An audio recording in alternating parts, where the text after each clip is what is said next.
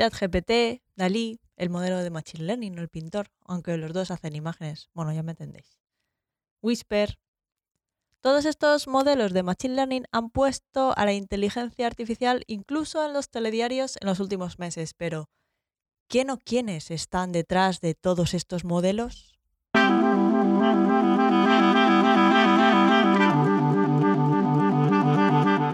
Podcast ninja sobre Big Data, episodio 32, OpenAI. Muy buenos días y bienvenidos a un nuevo episodio de un podcast ninja sobre Big Data, el podcast en el que hablamos de analítica de datos, de machine learning, de inteligencia artificial y de todo lo relacionado con el Big Data y el mundo de los datos. En este podcast hablamos de Big Data de manera normal, alejándonos de las ideas de inteligencia artificial de las películas y tratamos estos temas con los pies en la tierra y con sentido del humor. Además, si os interesa este mundillo y queréis profundizar un poco, podéis ir a datos.ninja y descargar el ebook La Guía Ninja del Big Data y la Inteligencia Artificial. Hoy vamos a hablar de la empresa madre de modelos de Machine Learning, en particular de todos estos que os he mencionado antes, ChatGPT, DALI, etc. Esta empresa es OpenAI, u OpenAI, bueno, como queráis decirlo, si lo decís en inglés o en español o como se lee, como queráis. OpenAI, yo lo, creo que lo voy a decir mm, de ambas maneras según me vaya saliendo a lo largo del episodio, pero me refiero todo el rato a la misma cosa. OpenAI nació en San Francisco en diciembre del año 2015. Como veis, hace poco más de siete años. Seguro que todos vosotros os acordáis de lo que estabais haciendo hace siete años y os parece que fue hace muy poco tiempo. Todo esto surge de una cena de verano de 2015, la típica cena en la que te juntas con los amigos, se te va de las manos y acabáis montando una organización sin ánimo de lucro para petarlo en el campo de la inteligencia artificial. ¿Sabéis cuál digo, no? Pues ese tipo de cena. ¿Quién no ha estado en una de esas?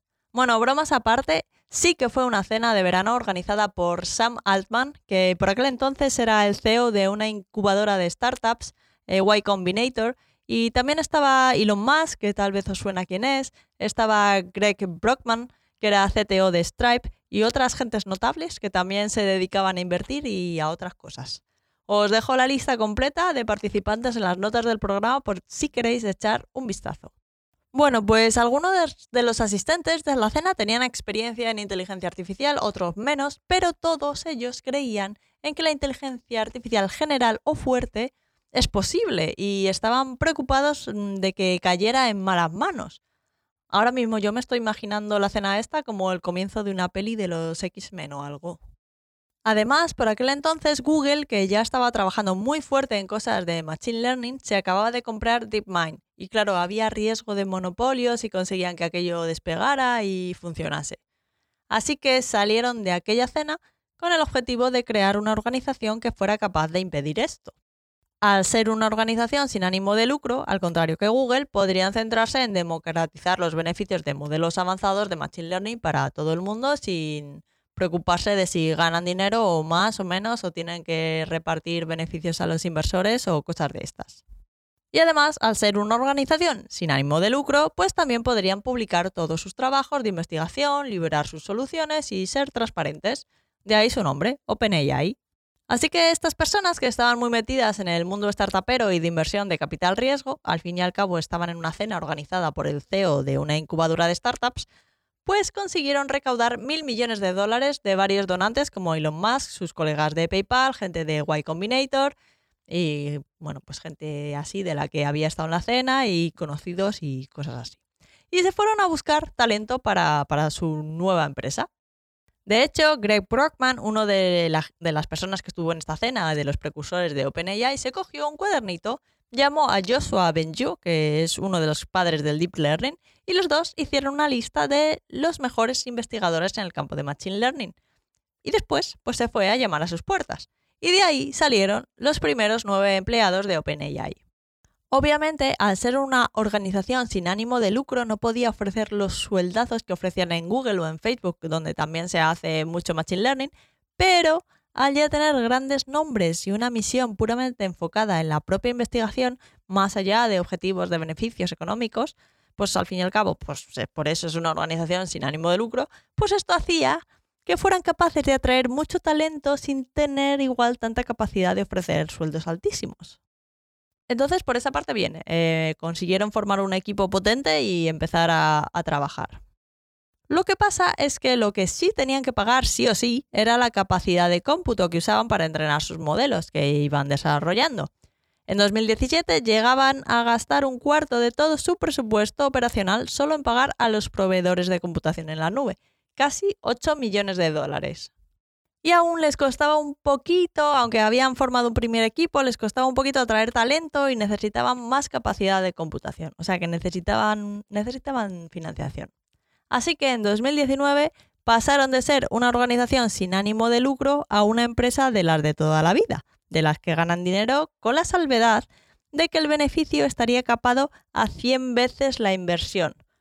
O más bien pasaron de ser una organización sin ánimo de lucro a desdoblarse en dos. OpenAI, sin ánimo de lucro, la clásica, y OpenAI LP, que permite atraer financiación y ofrecer a sus empleados participaciones en la empresa, lo que hace la idea de trabajar allí pues mucho más apetecible y que siendo una organización sin ánimo de lucro pues no se podían hacer, no podían captar inversión y tampoco podían pues ofrecer este tipo de cosas. Está claro que si no tienes ánimo de lucro pues no puedes repartir beneficios porque no te has lucrado.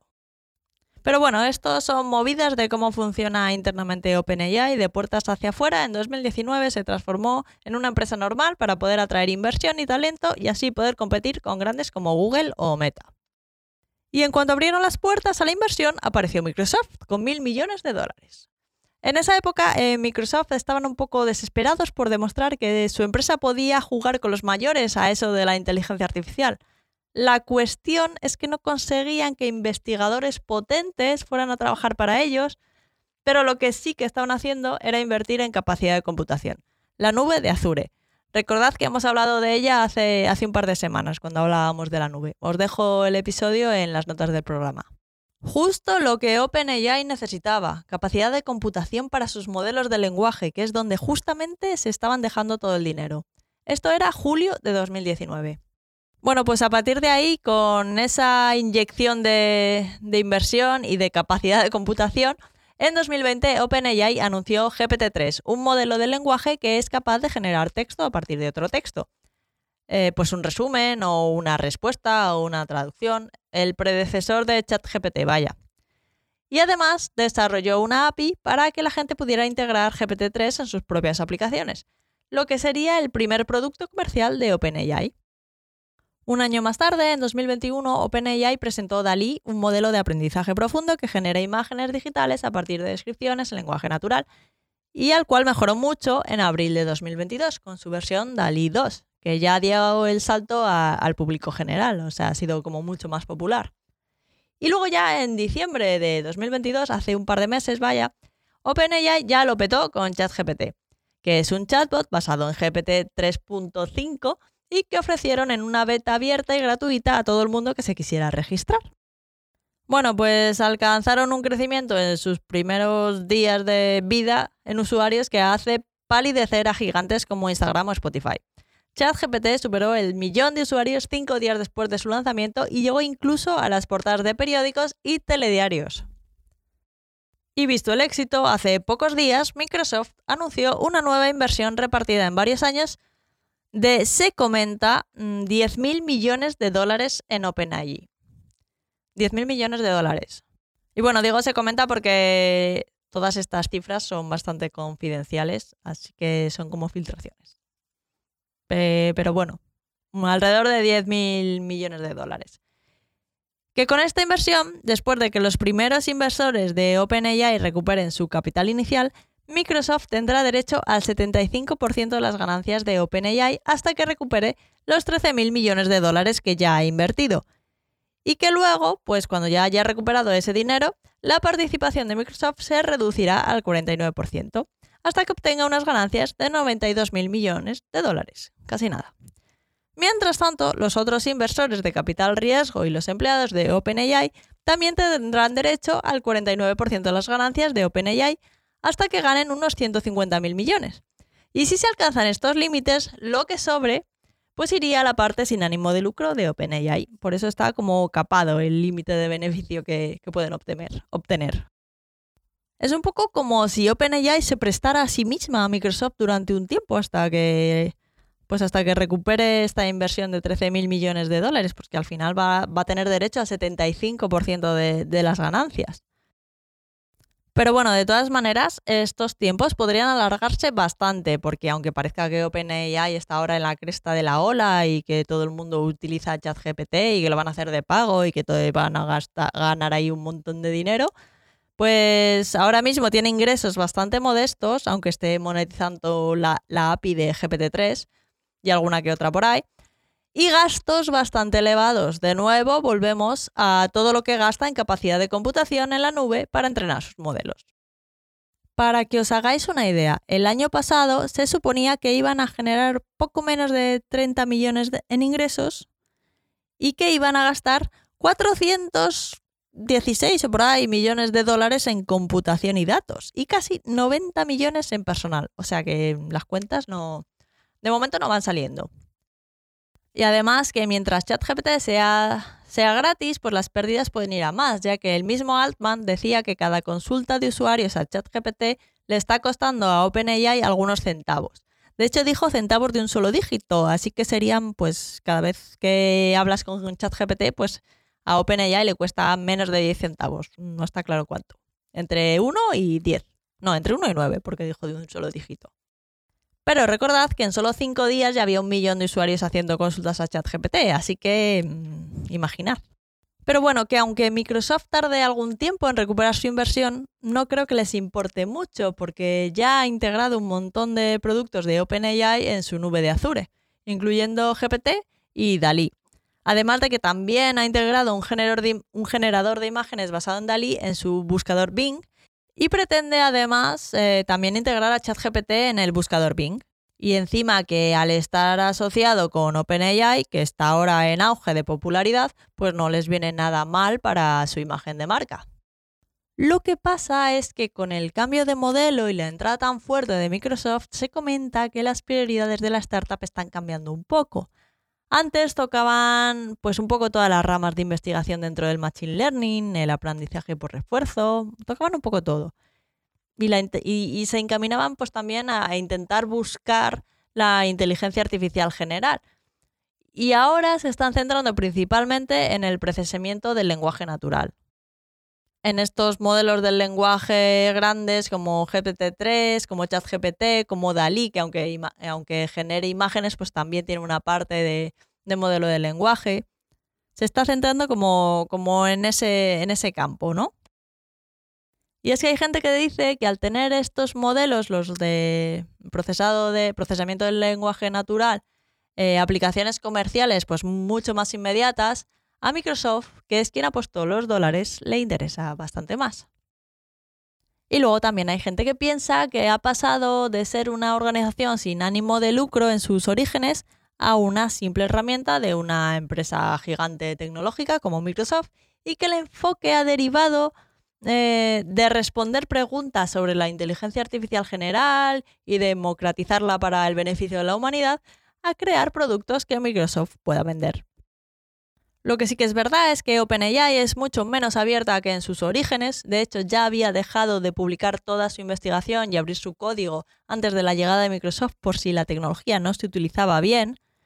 Pero además, al hacer que sus modelos estén disponibles solo a través de, la, de las APIs, que además pueden monetizar, pues como puede rentabilizar en parte su trabajo, pues mm, eh, ya no, ya no abre, ya no es tan abierta como antes. Ahora sí, mucho más abierta que sus competidores como Google, que es que ni siquiera te deja probar sus, sus modelos bajo pretexto de que no los tiene controlados, de que pueden tener sesgo y todas esas cosas.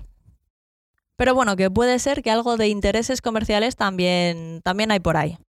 Estos cambios de estrategia respecto a sus inicios han hecho que algunos de los investigadores que llegaron a OpenAI atraídos por la idea, mm, pues, pues la idea tras su concepción de ser una organización sin ánimo de lucro enfocada en avanzar en el campo de la inteligencia artificial para beneficiar a toda la humanidad y alejada de las restricciones de tener que responder ante inversores, pues hayan decidido de dejar la empresa. Y bueno, todo esto es lo que va diciendo la gente. Hay gente más a favor, más en contra de este, de este cambio. Hay gente que piensa, pues, pues oye, ¿qué van a hacer? No pueden competir con Google y con Meta si no tienen capacidad de computación ni inversión. Entonces, pues es un, es un mal necesario, ¿no? Un mal, entre comillas. A ver. Así que vosotros, ¿qué pensáis sobre la evolución de OpenAI y la entrada de los 10.000 millones de, de Microsoft y su capacidad de cómputo para entrenar nuevos modelos? Venga, os voy a dejar una cajita para que lo pongáis si escucháis el podcast desde la aplicación móvil de Spotify y a ver qué me contáis. Y nada, pues esa es la historia de OpenAI. Espero que os haya parecido interesante. No olvidéis dejar un me gusta, algún comentario en iVoox o una valoración de 5 estrellas del podcast en Apple Podcasts, en Spotify, en Google Podcasts o donde quiera que estéis escuchando esto. Y si tenéis cualquier duda o pregunta, recordad que podéis contactar conmigo a través del formulario de contacto en la web datos.ninja barra contactar.